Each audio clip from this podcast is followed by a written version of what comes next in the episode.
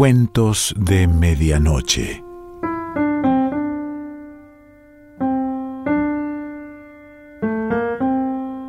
El cuento de hoy se titula Pian Pian y pertenece a Pu Sung Lin.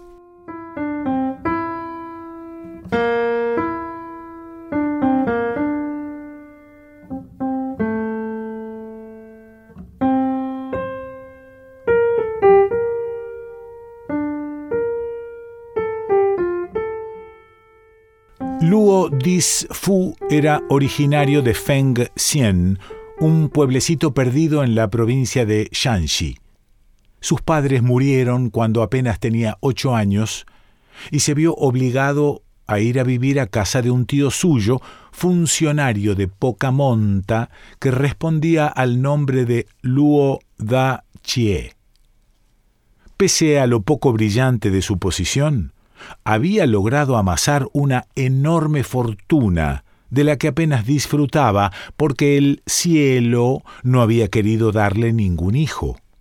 Por eso, aceptó al muchacho con los brazos abiertos y no pasó mucho tiempo antes de que lo adoptara. Luo Dis Fu no defraudó sus esperanzas, dando en todo momento pruebas de una extraordinaria piedad filial. A la edad de 14 años, sin embargo, se juntó con unos amigotes de no muy loable conducta que le convencieron para que robase a su tío algo de dinero y se fuera con ellos al prostíbulo. La pupila más solicitada del lupanar era una muchacha de Nanking, que no tardó en encandilarle para que se escapara con ella. Juntos emprendieron el camino hacia la capital del sur con la bolsa repleta. Antes de partir, Luo Dis Fu había tenido la feliz ocurrencia de desplomar un poco más a su tío. De esta forma pudieron vivir holgadamente algo más de medio año. Para entonces no le quedaba en el bolsillo ni una moneda de cobre pero la prostituta no se atrevió a expulsarle de su lado. La cosa cambió cuando al cabo de unas semanas empezaron a salirle unas pústulas por todo el cuerpo. El hedor que despedía era insoportable y a donde quiera que iba dejaba un asqueroso rastro de sangre. La dueña del prostíbulo pensó que aquella no era buena propaganda para el local y terminó echándole a la calle sin ninguna consideración. Luo Dis Fu se convirtió así en un mendigo de la peor estofa. Los viandantes no se atrevían a acercarse a él. Cuando una de las pústulas explotaba, el pus llegaba hasta más de tres metros de distancia y el mal olor se dejaba sentir a un kilómetro. Pronto comprendió que la fuente de sus males era la propia ciudad de Nanking y decidió abandonarla en la primera ocasión que se le presentase. Pero el tiempo pasaba y nadie se apiadaba de él reunió finalmente algo de comida y se lanzó a los caminos. Su debilidad era tanta que únicamente recorría tres o cuatro kilómetros al día.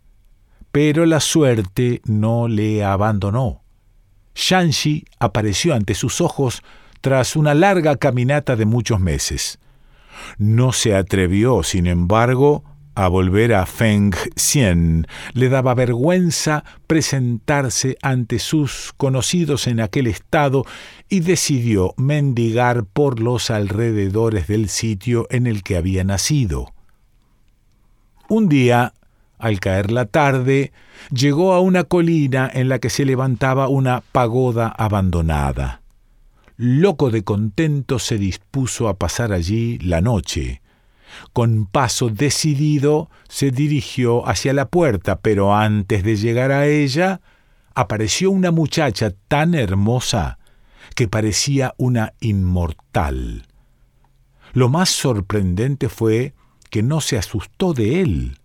Al contrario, le preguntó a dónde iba, y al responder él que a pasar la noche en la pagoda, dijo Yo soy una mujer que he renunciado a la familia y vivo en una cueva muy cerca de aquí.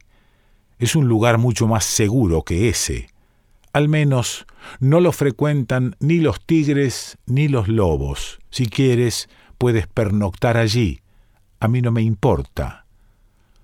Luo Dis Fu aceptó complacido y la siguió hasta la cueva. Se encontraba, en efecto, a muy poca distancia de allí, en el corazón de un bosque de palmeras. Cerca de su entrada discurría un arroyo de aguas muy limpias en las que se reflejaba un tosco puente de piedra. Su interior era tan acogedor que hasta disponía de habitaciones separadas por tabiques calcáreos.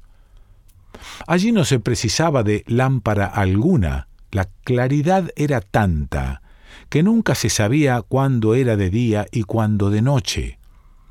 Con una naturalidad asombrosa, la muchacha ordenó a Luo Dis Fu que se bañara en el arroyo que fluía a escasos metros de la caverna.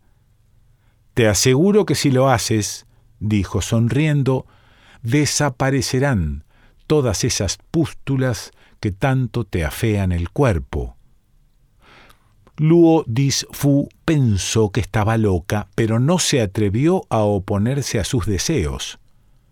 Al regresar a la caverna, la muchacha volvió a decirle, Ahora, túmbate en esa cama y duerme tranquilo. Mientras descansas, te haré unos pantalones nuevos. Luo Dis Fu vio cómo arrancaba unas hojas de palma y tejía con ellas unos toscos pantalones que colocó a los pies de su lecho. Mañana podrás ponértelos, dijo, dirigiéndose a la otra cama que había en la cueva. Ahora es mejor que duermas un poco. Luo Dis Fu ni siquiera tuvo tiempo de contestar. Se apoderó de él una suave modorra que le condujo directamente a las profundidades del sueño. A eso de la medianoche, sintió un fortísimo picor por todo el cuerpo. Empezó a rascarse como un mono, pensando que el baño le había sentado mal. Pero pronto comprobó que las pústulas se habían secado y las heridas ya no le sangraban. Al despertarse, no le quedaba ni una sola marca de su antigua enfermedad. Su carne se había tornado tan tierna y suave como la de un niño. Eso le hizo pensar en lo incómodo del vestido de hojas de palma que le había preparado la muchacha, pero al ir a ponérselo, vio que estaba hecho, en realidad, del más fino terciopelo. Ni los príncipes poseían unas ropas como aquellas. Sonriendo, la muchacha le preguntó si quería algo de comer. Luo Dis Fu pensó que llevaba mucho tiempo sin comer nada, helado, y así se lo hizo saber a la joven. Ni corta ni perezosa, tomó una hoja de palma y recortó lo que parecía la silueta de un bloque de hielo. Al probarlo, comprobó asombrado que tenía el sabor de la nieve. Lo mismo ocurrió con los toscos pollos, gallinas y verduras que la muchacha fue recortando con envidiable paciencia. Todo sabía a lo que representaba. Por si eso fuera poco, el agua que discurría cerca de la caverna tenía sabor a vino. Bastaba con llenar con él una copa para que al instante se convirtiera en el caldo más fino que pudiera imaginarse. Disfrutando de una vida tan placentera, Luo Disfu no tardó en recobrar las fuerzas perdidas. Al cabo de unos días se encontraba tan bien que se llegó hasta el lecho de su benefactora y le suplicó que le dejase acostarse con ella. La muchacha le miró con ojos cargados a la vez de sorpresa y desprecio, y exclamó ¿Qué clase de hombre eres tú? Hace unos días no tenías dónde caer muerto y ahora quieres aprovecharte de mí. No digas eso, por favor, contestó Luo Disfu, agachando la vista. Si deseo acostarme contigo, es porque quiero agradecerte lo que has hecho por mí. ¿Acaso no sabes que el agradecimiento es una de las fuentes del amor? La muchacha sonrió complacida y le permitió subir a su lecho. Así se convirtieron en marido y mujer. Un día apareció de improviso en la cueva una dama un poco mayor que la muchacha y acercándose a ella dijo en tono malicioso Pian, pian, qué contento parece ese joven. ¿Quieres explicarme qué es lo que le das para que sea tan feliz? La muchacha se puso de pie enseguida y corrió a darle la bienvenida, diciendo ¡Qué sorpresa más agradable! Hacía tanto tiempo que no os veía, señora Hua Chen, que me pregunto qué vientos os traen por aquí, qué tal se encuentran vuestros hijos. No hace mucho he dado a luz una niña, explicó la señora Hua Chen, sonriendo satisfecha.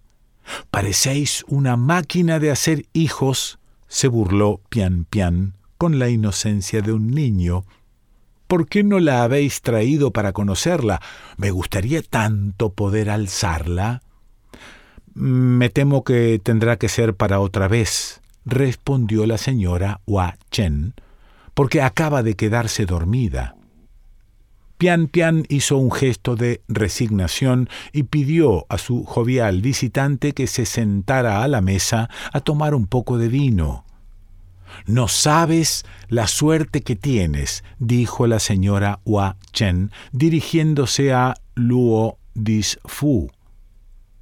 Hay muy pocas muchachas que puedan compararse con Pian Pian. El joven la miró con atención y para su sorpresa vio que no debía tener más de veintitrés o veinticuatro años. Su hermosura era extraordinaria y no tardó en prendarse de ella. Sentía una pasión tan irresistible que a la hora de los postres dejó caer una fruta y al agacharse acarició con inexplicable ternura su delicado pie. La señora Wachen no pareció darle la menor importancia. Es más, sonrió e hizo como si nada hubiera ocurrido. Sin embargo, Luo Dis Fu empezó a sentir que las pústulas volvían a extenderse por todo su cuerpo y que sus carísimos vestidos de terciopelo recobraban las tosquedades de las hojas de palma. Afortunadamente, las dos mujeres continuaron hablando y no se dieron cuenta del cambio que se había producido en él. Para colmo de buena fortuna, los signos de la enfermedad desaparecieron enseguida de su piel y volvió a vestir con la elegancia de los últimos meses. Eso le dio la seguridad suficiente para, como quien no quiere la cosa, rozar, con intenciones mm, no demasiado honestas, la mano de la señora Hua Chen. La dama pareció no percatarse de su osadía, pero el terciopelo volvió a revestirse del color amarillento de las hojas de palma y las pústulas se extendieron una vez más por todo su cuerpo. Aunque no tardaron en desaparecer, tan desagradable incidente terminó convenciéndole de que no debía extralimitarse con ella. Como si le hubiera leído el pensamiento, la señora Hua Chen soltó la carcajada y dijo, dirigiéndose a Pian Pian, me parece que este joven que te has echado a la cara es un tanto díscolo. Menos mal que ha topado contigo. Si llega a hacerlo con otra, seguro que a estas horas estaría flotando por encima de las nubes. Pian Pian no se entristeció ante tan indiscreto comentario. Al contrario, se echó a reír y exclamó Tienes razón. Me pregunto ¿cuándo va a sentar la cabeza? Y las dos mujeres manotearon divertidas como si fueran niñas de muy corta edad. Al poco rato, la señora Hua Chen se puso de pie y dijo Me temo que tengo que irme. Lo más probable es que se haya despertado la niña y no quiero que moleste a nadie con su llanto. ¿Cómo puedes pensar en tu hija cuando tu corazón está aquí, junto al marido de otra mujer? replicó Pian Pian, levantándose también. ¿No te parece que eso del llanto de la niña es una excusa un poco pobre? La señora Hua Chen se echó a reír y salió de la cueva. La noche sumió a Luo Fu en el más profundo de los nerviosismos, porque pensaba que Pian Pian iba a echarle en cara lo escandaloso de su conducta. Pero no dijo nada y siguió portándose como siempre. El tiempo fue pasando sin darse cuenta, el otoño dio paso al invierno y la escarcha empezó a cubrirlo todo. Poco a poco fueron haciendo acto de presencia las nevadas. El viento arrastraba los copos de nieve hasta la entrada de la caverna. Pian Pian comprendió entonces que el frío no iba a remitir y comenzó a tejer ropas de invierno con las hojas de palma. Luo Fu era una persona que tenía mucho miedo al frío y empezó a quejarse de las incomodidades de la cueva. Sin decir nada, su esposa salió a la intemperie, agarró una nube y rellenó con ella las nuevas prendas de abrigo, como si fuera algodón. De esta forma, Luo Dis Fu pasó el invierno más cómodo de su vida. Al cabo de un año tuvieron un hijo tan inteligente como los sabios y tan hermoso como los seres que moran en los cielos. Pronto se convirtió en la alegría de la caverna. Sus padres jugaban con él de la mañana a la noche y no tenían ninguna necesidad de salir al mundo exterior. Luo Dis Fu echaba, sin embargo, de menos a su tío y pidió a su esposa que le acompañara hasta la ciudad. Ya sabes que no puedo hacerlo, se disculpó Pian Pian. Te he dicho miles de veces que no me está permitido abandonar este lugar. Vete tú si quieres. Si lo haces, no te lo reprocharé. Luo Disfu la amaba demasiado para separarse de ella y fue demorando la marcha hasta que sin darse cuenta pasaron tres años. Para entonces el niño se había convertido en una criatura adorable. Eran tantos sus atractivos que, ante la insistencia de la señora Hua Chen, terminaron prometiéndole con su hija, que tenía poco más o menos la misma edad. Eso aumentó la nostalgia de Luo Disfu por los suyos, cayendo de pronto en la cuenta de que su tío debía ser ya una persona muy entrada en años. Comprendiendo sus temores, Pian Pian le dijo Aunque es cierto que tiene muchos años, su salud no ha sufrido el menor quebranto, créeme. Si quieres ir a verle, yo no me opongo, pero me gustaría que lo hicieras después de la boda de nuestro hijo. Luo Dis Fu la miró con ojos de cariño, porque jamás había conocido a una mujer como ella. Gracias a sus cualidades, la educación del niño, por ejemplo, no sufrió la menor merma. Por las mañanas, Pian Pian cortaba unas hojas de palma y escribía en ellas una serie de caracteres que el niño memorizaba con solo mirarlos. No podía negarse que en la inteligencia había salido a su madre. Nuestro hijo llegará muy lejos, decía complacida. Si se lo propone, se convertirá un día en un funcionario importante. Cuando decida independizarse, no debemos preocuparnos demasiado. El tiempo fue pasando y apenas sin darse cuenta, el niño alcanzó la edad de 14 años. En cumplimiento de lo acordado, la señora Hua Chen envió a su hija a la caverna. Era una muchacha realmente bellísima. Luo Dis-Fu y Pian Pian no podían haber deseado una esposa mejor para su hijo.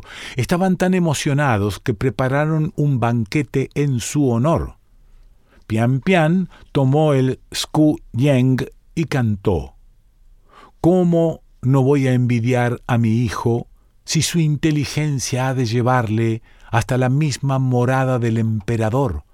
¿Cómo no voy a admirar a mi nuera si su inteligencia supera a la de las damas de la corte, pero soy madre y mi envidia no duele ni mi admiración rebaja.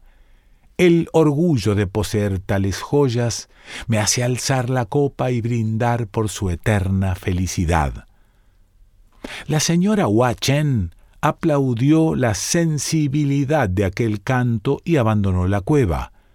Ahora era más cómoda que nunca, aunque estaba habitada por dos matrimonios. En realidad poseía la suficiente amplitud para albergar a otros diez más, por lo menos. Pese a todo, los padres ocuparon el ala este y los hijos la oeste. Desde el primer día la nuera se mostró sumamente diligente y extremadamente piadosa. Ni una hija hubiera hecho por ellos lo que hacía aquella muchacha. Pero Luo Dis Fu insistió en ir a ver a su tío y Pian Pian suspiró diciendo No hay quien pueda contigo.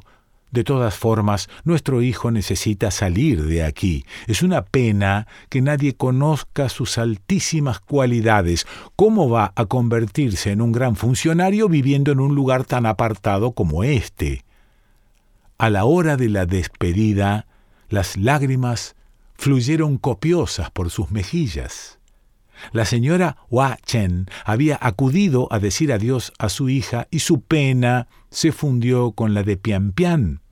Pero se repuso enseguida y tomando unas hojas de palma trenzó unas toscas cabalgaduras que se convirtieron al instante en tres briosos corceles. De esta forma, los viajeros no tardaron en llegar a la mansión de Luo Da Chie. Aunque la pena les corroía el corazón, estaban seguros de que algún día volverían a la caverna en la que habían habitado durante tanto tiempo. Hacía ya muchos años que el padre adoptivo de Luo Dis Fu había abandonado la carrera de funcionario imperial. En realidad, vivía recluido en la mansión desde la repentina desaparición de su hijo, a quien había llorado durante años enteros. Al verle aparecer de repente, acompañado de unos hijos tan inteligentes como hermosos, saltó de su asiento y loco de contento corrió a darles la bienvenida.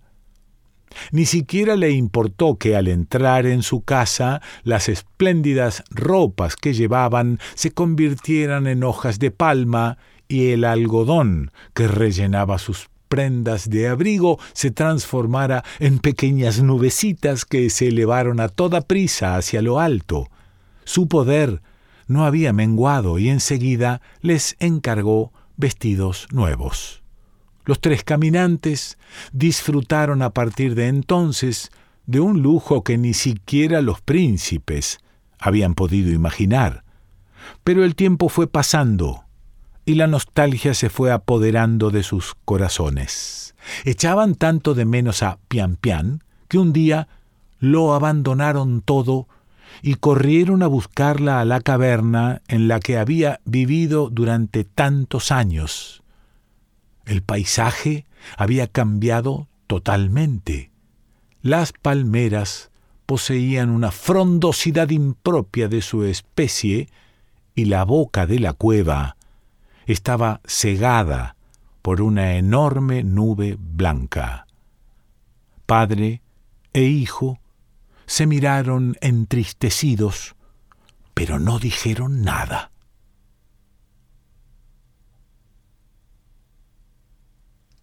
Pu Sung Lin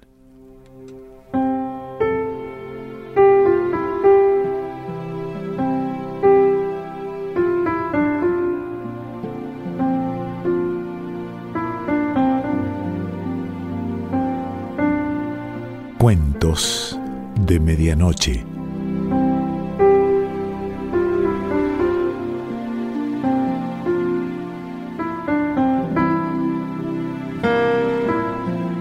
Selección Pancho Mondino. Idea y lectura Quique Pessoa.